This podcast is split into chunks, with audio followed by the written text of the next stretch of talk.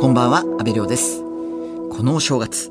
食べ過ぎた。そんな方もいるのではないでしょうか。今日はそんな方にぜひ聞いてほしい内容です。さて、前回は NPO 法人生活習慣病防止に取り組む市民と医療者の会、愛称小僧の会、理事長の篠宮正樹さんをゲストにお迎えしました。そして小僧の会は糖尿病に対する啓蒙、啓発活動にも取り組まれています。今や日本の国民病ともなっている糖尿病。厚生労働省の令和元年国民健康栄養調査によれば、成人男性の5人に1人、成人女性だと10人に1人が糖尿病または糖尿病が強く疑われる状態にあるそうです。その数は2000万人になります。今日は糖尿病にならないためにはどうしたらいいのか、なったらどんなことに注意すればいいのか、そんなお話を伺います。小僧の会理事長の篠宮正樹さん、今週もよろしくお願いします。篠宮正樹です。よろしくお願いします。小僧の会では糖尿病に対する啓蒙、啓発活動にも取り組まれているそうですが、まずは糖尿病について基本的な情報を教えていただけますか。はい、えー血液中のブドウ糖の濃度のことを血糖値と言います。糖尿病というのは血糖値が慢性的に高い病気ということになります。通常私たちが食べ物を取りまして血液の中にブドウ糖が増えてくると膵臓からインスリンというホルモンが出てきてで細胞にブドウ糖を取り込み血糖値は下がり細胞は栄養を得る。そして肝臓などではそのブドウ糖をグリコーゲンとして蓄えるようになります。このために通常血糖値はそんなに変動しなくて一定にほぼ保たれているということになります。ところがあの食べ過ぎとかあるいは運動不足という状態になりますと、えー一生懸命最初はその膵臓の細胞が頑張ってインスリンを作ってるんですけれどだんだんだんだん疲れてきてで血糖が上がり始めちゃう。そうすると血糖が上がるとますますインスリンが必要になるという悪循環になってしまうんですね。でそうしますとあーそれが、えー血糖が高いということがその血管の障害血管を痛めてしまうということになります。でそうすると後になってまあ糖尿病特有の目の合併症とか網膜症ですねで失明したりあるいは腎臓をやられて人工透析になったり、まあ、神経障害というようなものが出てきてしまいます。また糖尿病のかなり早期の時から血管っていうのが傷んでしまって糖尿病の予備軍の段階から心筋梗塞とかあるいは、狭心症みたいな病気がもう2倍に増えるというような、ま、動脈硬化も進めてしまうということになります。またあの糖尿病は、えある種のがんやあるいは認知症の、ま、危険種というふうにも言われております。糖尿病とその疑いのある人が2000万人もいる。これはどういった背景があるんですか？まあ、あの原因としては、まあ、食生活の変化と社会環境の変化ということだと思います。でまあ、あの脂肪の多い食事とかカロリーの取りすぎあるいはそれを一人で食べるというような孤食とか、まあ、そういうようなあものが増えてきたということです。でさらに動かないで済むというような環境でまあ運動不足も手伝っていると、まあ、こういうことが子どもたちにも蔓延しているということだろうと思います。実際その世の中が便利になりすぎて、その栄養はたくさんこう取り込めるんだけど、それをそんなに使っていない、運動不足で使っていないっていうのがずっと慢性的に続くと、結果体の中にその糖が余ってしまって、それが悪さをしているっていうような状態なんですかね。はい、そうですね。で、糖分は結局は体には脂肪として蓄えられるんですけれども、特にその内臓脂肪っていうのはインスリンを効きにくくする作用があるんですね。それなので太って糖尿病になった方が体重を少し減らして内臓脂肪を減ると糖尿病は改善するということも分かっています。ですから太りすぎというのが大きな引き金になっていて今やまあ男性の3割女性の2割がまあ肥満ということになっていてこれが子どもたちにも浸透しているということ、えーまあそういうドカ食いがないか早食いがないかあるいはスマホやパソコンばかりで体を動かしてないか原因は様々だと思うんですけどまず原因がどこにあるかっていうのを知る必要があると思います。で特に糖尿病体質の方はそんなに太んないでそのうち糖尿病になっちゃうということも多いんですね。あのちなみに運動不足って例えば朝こう起きて普通に学校行ったり会社に通勤してまあ帰ってくるじゃないですか。その時ってまあ電車に乗ってあある程度駅まで歩いたりするじゃないですか。それの往復程度では運動をしているとは言えないってことですか？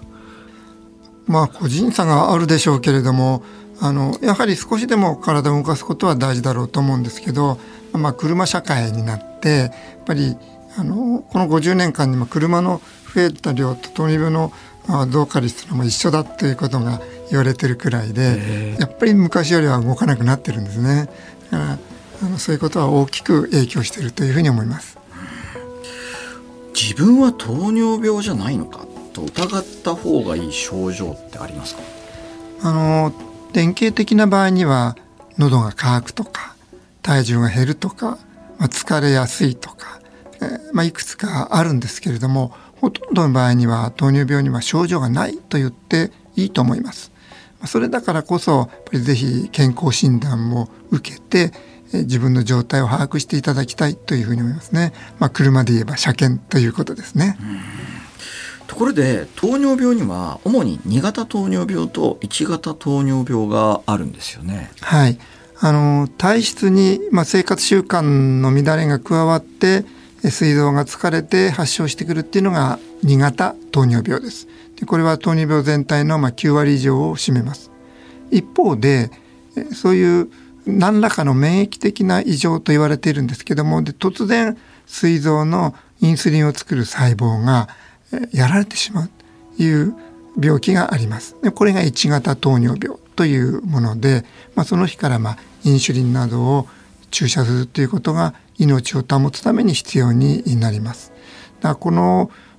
病気についてはなかなかこの偏見っていうか無理解っていうのが多いんですけれどもインスリンさえ打っていれば、えー、まあ、普通の生活が営めるというふうに思います。実際にプロのスポーツ選手もおられるくらいです。FM93 AM1242 日本放送安倍亮の NGO 世界一周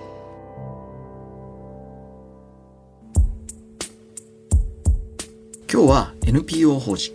生活習慣病防止に取り組む市民と医療者の会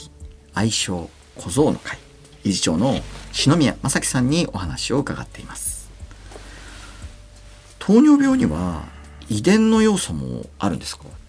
あのいわゆるその体質っていうのはやっぱ似ると思うんですね。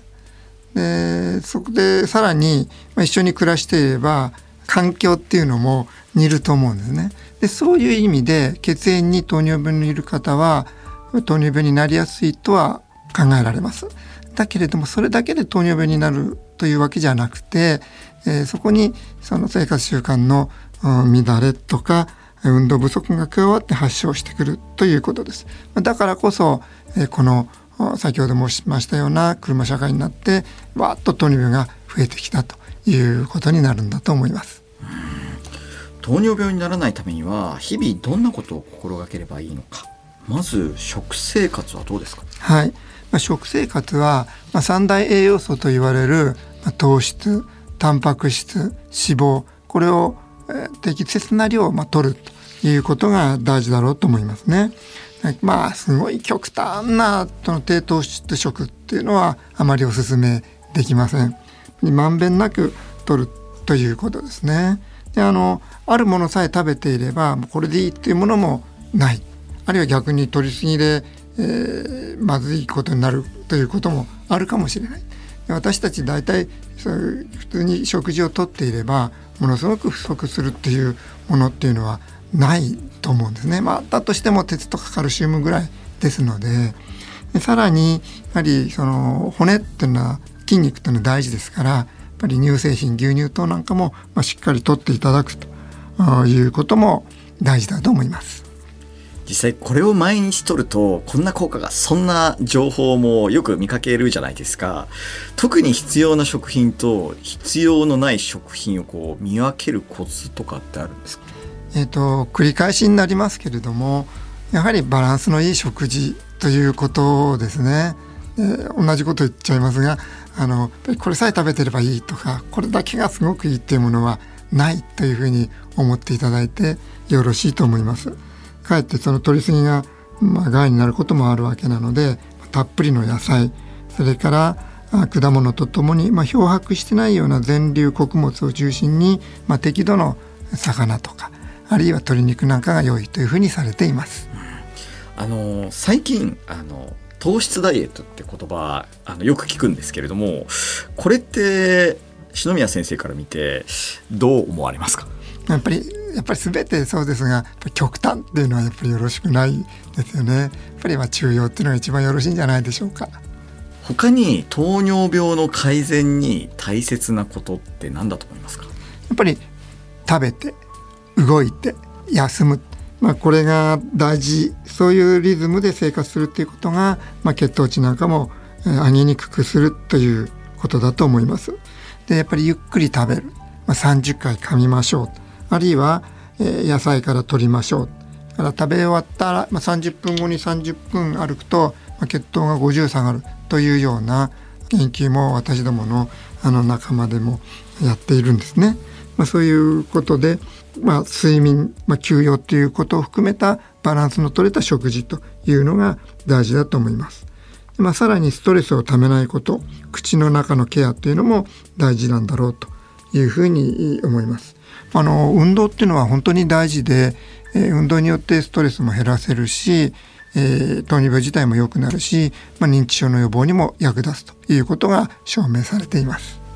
あの先ほど口の中のケアも大切とおっしゃいましたがこれはどういった意味なんですか？はい。あの歯周病がありますと糖尿病も悪くなる。糖尿病が悪いと、えー、歯周病になりやすくなるということが知られています。ですからあの口腔ケアというものをしっかりやると糖尿病自身が改善するということが期待されます。これは例えばその歯医者さんに行ってこう定期的に歯石を取ってもらうとかそういうことですか、はい、そういうことですね。はいちなみにあの篠宮先生ご自身は、まあ、いろんなこの生活習慣病予防のあの専門家だと思うんですけれどもご自身のライフスタイルってどんな感じなんですか、えー、それが厳しい質問で あの自分でもうこれはやっぱり大変運動不足になってるなと思うのでですね、えー、少し、えー、もっともっと、えー、歩いたり自転車に乗ったりしようと、えー、思っております。やっぱりそのあの医者の不養生ってなんか言いますけどやっぱりそういうふうに知識がある人でもなかなかこう思うようにいかないもんなんですか？いかないですよねだからやっぱりえー、運動もそうでしょうけどやっぱり一人でやるっていうのはなかなか難しいので、まあ、だからこそやっぱりこういう生活習慣病房というのはみんなでやるというのが大事だと思います。うん、まあ、それが小僧の会の一つのミッションでもあるというふうに思います。でさらにプラスはやっぱりそれを楽しくやるということですよね。あの必死な思いでうーっつって運動してても、えー、いいのかなというふうに思いますんでね。あの最近なんかその人との関係性が良好な人は結構長生きしますよみたいなお話も聞くんですけどこれってどう思います？ああのもう実際にそういう調査がありまして、まあ、アメリカでボストンの調査で70年間追跡調査っていうのが行われていて結局高齢になっていつまでも元気な人はどういう人だったかっていうとそれはその血圧でもなくコレステロールでもなく結局いい人間関係を持っていた人があいつまでも元気であったとこういうことが報告されているんですね。やはり私たち良い人間関係を続けるというのがやはりこう元気になる大きな源泉じゃないでしょうかね。いやでもなんだろうあの先生からこういつまでも元気な秘訣って人間関係あの良好な人間関係を築くことだよって言われるってなかなかこう 思ってなかったんですけどそんなにインパクトが強いものなんですか？みたいですね。あのやっぱり実際、えー実際に疫学的にそれが証明されてるということを見ますとね。えー、そうだと思いますね。でやはり私たちがこの自分の人生を楽しむっていうことが最大の目的だと思いますのでそれが、えー、いつまでも元気でいることにつながるっていうのはまあ素晴らしいことなんじゃないでしょうかね。いやーなんだろう。一番の健康法は笑顔なんて言いますからね。はい、いやでも本当家族とか友達とかやっぱりちゃんと大切にし合ってニコニコしているのが一番の秘訣なんでしょうね。おっしゃる通りだと思います。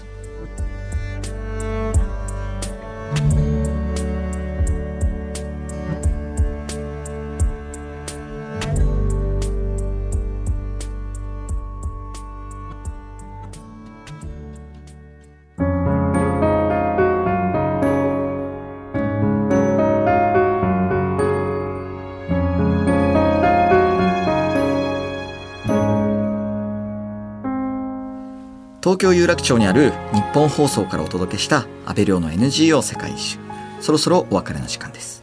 今日は NPO 法人小僧の会理事長の篠宮正樹さんにお話を伺いました。